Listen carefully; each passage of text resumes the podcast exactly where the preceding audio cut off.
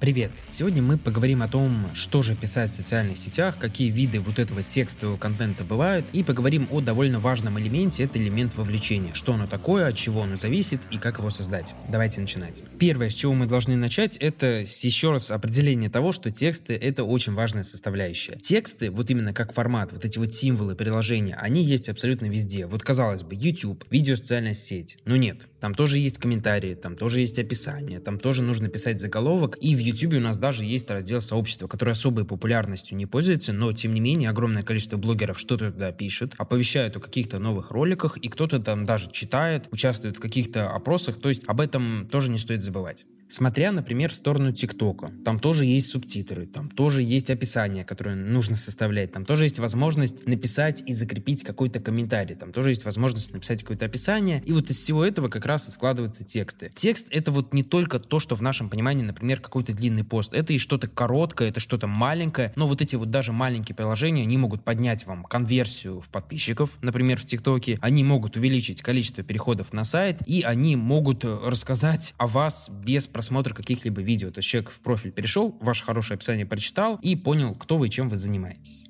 Ну и, конечно же, субтитры. Субтитры — это отдельная составляющая, они есть во всех социальных сетях. Сейчас будет очень интересное исследование от Facebook. Ежедневно Facebook генерирует более 8 миллиардов просмотров. По информации сайтов Little Things и Mic, которые генерируют по 150 миллионов просмотров ежедневно, естественно, Facebook. Для 30-секундных видеороликов 85 просмотров происходит без звука. И представители Pop Sugar, есть тоже такая аналитическая компания, подтверждают эту информацию, уточняя, что в их пределах это примерно 50-80 просмотров. Еще по неофициальной информации 60% людей смотрят сторис в Инстаграме без звука. Сюда мы можем включить сразу два объяснения, почему это происходит. Во-первых, текстовая информация, она более гибкая. Все-таки слушать не всегда удобно, не всегда мы можем услышать. Текст, он в этом плане более удобен. Ну и вторая причина, это то, что текст, вот, например, в тех же историях, он более конкретный. То есть ты прочитал несколько приложений, и ты уже понял, о чем идет речь. Если ты не дома, если какое-то шумное место, если тебе не сфокусироваться фокусироваться, то текстовая информация, она в большинстве случаев воспринимается гораздо проще. Еще к преимуществам текста мы можем отнести отдельную касту людей. То есть есть люди, которые воспринимают только текстовый контент. У нас есть и те, кто предпочитает видео, но те, кто предпочитает видео, они без проблем могут и читать, и все отлично понимать. Но вот если мы говорим про людей, которые только читают, они как раз видеоконтент воспринимают очень плохо. То есть у них информация не усваивается, и такой формат им воспринимать гораздо сложнее. Еще одно подтверждение того, что текст является более гибким. В пользу текста еще хочу сказать, что в текст вовлекаются гораздо больше, чем в видео, например. Почему? Потому что видео можно смотреть фоном, видео можно смотреть и что-то делать, видео можно просто слушать. Если мы говорим про текст, так делать нельзя. То есть если человек начал читать ваш текст, ему нужно быть вовлеченным на 100%, потому что если он не читает и занимается чем-то другим, он, собственно, сути не поймет. Ну и, конечно же, нужно сказать о том, что алгоритмы самых популярных социальных сетей на данный момент в России, если мы говорим про Инстаграм и ВКонтакте, понятно, что есть ТикТок и YouTube, но вот мы только Инстаграм, ВКонтакте, можно добавить Одноклассники. Они любят тексты, и тексты — это, наверное, одна из самых больших составляющих конкретно в них. Понятно, что в ТикТоке больше видео, в Ютубе тоже больше видео, но если мы говорим про электронную коммерцию, то такие социальные сети, как Инстаграм, ВКонтакте и Одноклассники, они где-то прям сильнее развиты.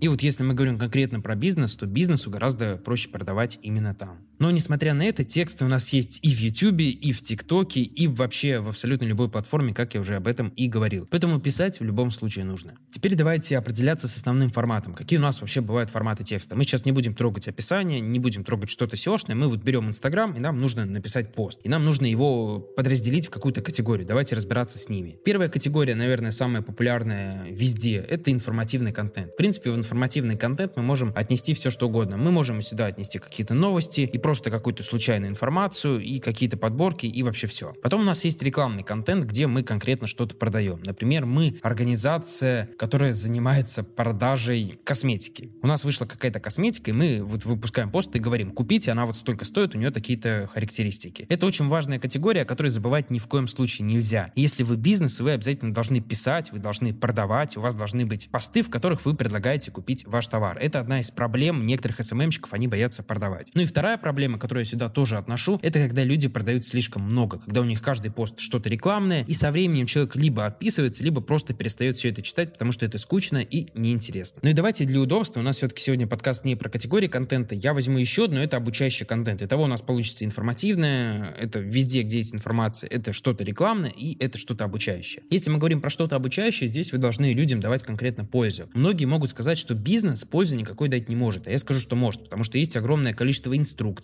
огромное количество рекомендаций, которые вы на основе своего профессионального опыта можете дать обычным людям. И то же самое касается обычных блогеров-экспертов. Если вы вообще эксперт, у вас на самом деле огромное количество тем и огромное количество информации, которую вы можете рассказать. Например, если вы занимаетесь рекламой, расскажите о том, как эту рекламу настраивать и какие ее вообще виды бывают. Если вы занимаетесь косметологией, дайте какие-то рекомендации по уходу за собой. Тем реально много. в этих темах, конечно же, нужно находить какой-то баланс. То есть у вас должно быть чего-то не слишком много и чего-то не слишком мало. У меня есть универсальное правило 80-20. 80% мы доносим какую-то информацию, обучаем, если нужно, развлекаем, устраиваем какие-то интерактивные события, марафоны, например, и 20% мы спокойно продаем. Естественно, этот процент, он не универсальный. То есть если вы интернет-магазин, вы, в принципе, можете продавать гораздо больше, потому что на вас люди подписываются как на интернет-магазин. Если вы компания, которая занимается какой-то сложной услугой, то, естественно, вам нужно не только продавать эту услугу, а людям объяснять, что это такое, как это вообще работает и зачем это нужно. Если мы говорим про экспертов, про каких-то блогеров с профессиональной тематикой, то, в принципе, все то же самое. Если вы постоянно будете продавать свои услуги, люди на вас просто не будут подписываться. Это работает только у тех, у кого есть уже какой-то большой медийный уровень. Например, человек актер, певец или у него большой YouTube-блог. В таком случае на него подписываются, ну вот, грубо говоря, за другие услуги. Не то, что у него там что-то очень крутое в Инстаграме, а потому что он круто фильмы сыграл или у него крутой YouTube-канал. Но здесь тоже, если вы будете выпускать только рекламный контент, аудитория на вас подпишется из уважения. Но как-то вот смотреть за вами и наблюдать они точно не будут. Напомню, что мы сегодня говорим про тексты, поэтому обязательно нужно поделить наши все посты по длительности. Они бывают разной длительности. С какими-то категориями мы определились, давайте теперь про длительность. Длительность может быть короткой, средней и длинной. Понятно, что везде она разная. Если мы говорим про YouTube, например, и вот про этот раздел сообщества, то она будет немного другой чем, например, в Инстаграме и во Вконтакте. Но если мы берем что-то усредненное, то короткие посты, короткие тексты это что-то до 160 символов, если мы говорим про средние, это до 1000, и длинные они свыше 1000. Конечно же, на всех площадках, у всех социальных сетей свои лимиты. Если мы говорим про Инстаграм, то это, например, только 2200 символов в основном посте. Если мы говорим про ВКонтакте, то там больше 10 тысяч. Но вот этот вот ограничивающий лимит в Инстаграме, он где-то может сыграть даже в плюс, потому что у вас есть возможность что-то, например, написать в комментариях, если вы пишете хорошо, люди будут туда переходить и читать. Потом есть возможность создать какую-то карусель. Например, человек ее листает, Инстаграм это видит и видит, что людям ваш контент интересен. Или выпускать какие-то серии постов. Но в большинстве случаев я вижу именно огромное количество воды и ненужной информации. То есть если человек будет хорошо сокращать текст, он спокойно умещается там в полторы, в две тысячи символов. К сожалению, какой-то универсальной длительности нет. И универсальной длительности, и универсального содержания категории, как я уже говорил. Потому что социальные сети, они все разные. Они, во-первых, все разные по своим лимитам, по своим форматам, по рекомендованным объемам и по восприятию. Потому что в Инстаграме никто не будет читать пост на 15 тысяч символов. Если мы говорим про какие-то порталы, про какие-то журналы, то там, в принципе, могут читать даже тексты, которые содержат гораздо больше. Ну и вторая проблема универсальности — это везде разная целевая аудитория. Потому что одна аудитория, она гораздо лучше воспринимает более длительные посты, им читать их нравится гораздо больше. И вторая аудитория, например, подростки, они в большинстве случаев, конечно же, не будут читать текст, который будет больше там двух, трех, четырех тысяч символов. Естественно, и здесь есть свои исключения, но обычно эти исключения, они несущественны от целевой аудитории вообще будет очень сильно зависеть то, что вам нужно писать. Потому что если мы говорим, например, про бизнес, то туда приходит аудитория, которая замотивирована в большинстве случаев решить какую-то свою проблему. Или они ее решили, они с ней боятся столкнуться еще раз, и вот за вами наблюдают, чтобы в случае возникновения этой проблемы ее пойти решать именно к вам. Поэтому очень хорошо у бизнесов читают какие-то инструкции, что-то полезное, какие-то подборки, какие-то рекомендации и какой-то, например, новостной тематический контент. Если вы юридическая компания, вы можете опубликовать какие-то обновления, которые которые вышли, например, в Конституции. При этом у бизнесов довольно слабо читают рекламный контент. То есть, несмотря на то, что человек пришел решить свою проблему, когда вы его задалбываете, как я уже сказал, постоянно рекламными постами, это особо никому не нравится. Да и в целом, если мы говорим про аккаунты компаний, их читают, естественно, конечно же, меньше, чем другие аккаунты, там, аккаунты, например, друзей, родственников, каких-то блогеров и каких-то экспертов. Потому что все-таки компании — это вообще отдельная каста аккаунтов, под которые нужно готовить свои контент-стратегии, контент-планы, и здесь вообще нужна строгость. Чего нельзя нельзя сказать о блогерах и экспертах, потому что у нас есть огромное количество специалистов в этом, в том, и люди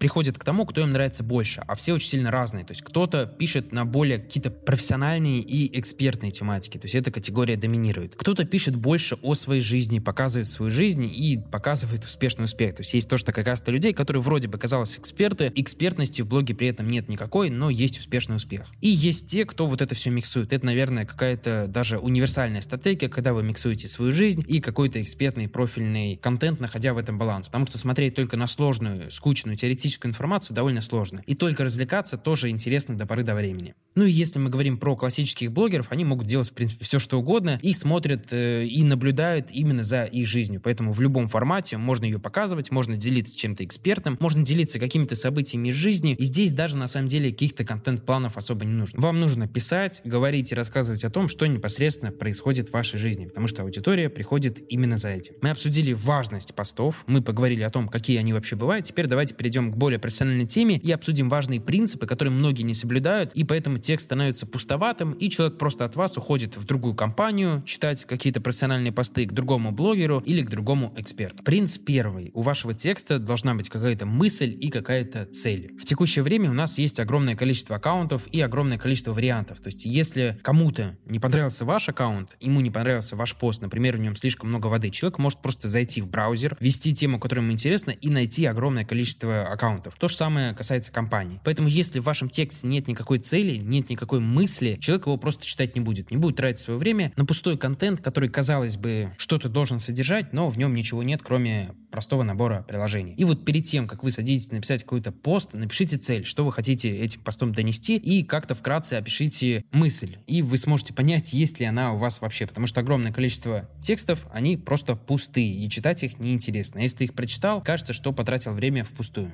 Кстати, цель и мысль, она может быть абсолютно у всех постов, даже если они какого-то развлекательного и, например, новостного характера. Второй принцип, если вы эксперт, бизнес, у вас, конечно же, должна быть стратегия или план. Вы не можете писать писать в хаотичном порядке на все, что вам хочется. Вы должны чего-то придерживаться. Особенно если вы вот только начинающий блогер, начинающий эксперт. Понятно, что если у вас много аудитории, много тысячная база там каких-то лояльных, прям очень фолловеров, вас будут читать в любом случае, на самом деле активно будут поддерживать даже какие-то рекламные посты. Но это тоже до поры до времени, поэтому планку качества я не рекомендую снижать никогда. Возвращаясь к маленьким блогерам, на вот первых этапах, когда у вас там 500, 1000, 2, 3 тысячи подписчиков, план должен быть обязательно. Не то все ваши попытки написать какой-то пост будут перерастать. Напишу его завтра, напишу его потом. Эта тема для меня сложная, написать нужно, но вот напишу как-нибудь там через неделю, через две. Без плавной стратегии вы со временем, скорее всего, просто на все забьете. Особенно если вы только входите в медиапространство. Небольшой комментарий. Конечно же, контент-план, который вы составляете, он должен быть составлен исходя из тех тем, исходя из тех категорий, которые вам интересны и в которых вы разбираетесь. Еще одна проблема отсутствия контент-плана, что вы начинаете хвататься за все случайные темы, даже которые вам не интересны и даже в которых вы не разбираетесь. Третья рекомендация, вообще золотая, наверное, проблема, с которой сталкиваются огромное количество людей, это вода. Когда в тексте вода и ненужная информация. Понятно, что где-то вода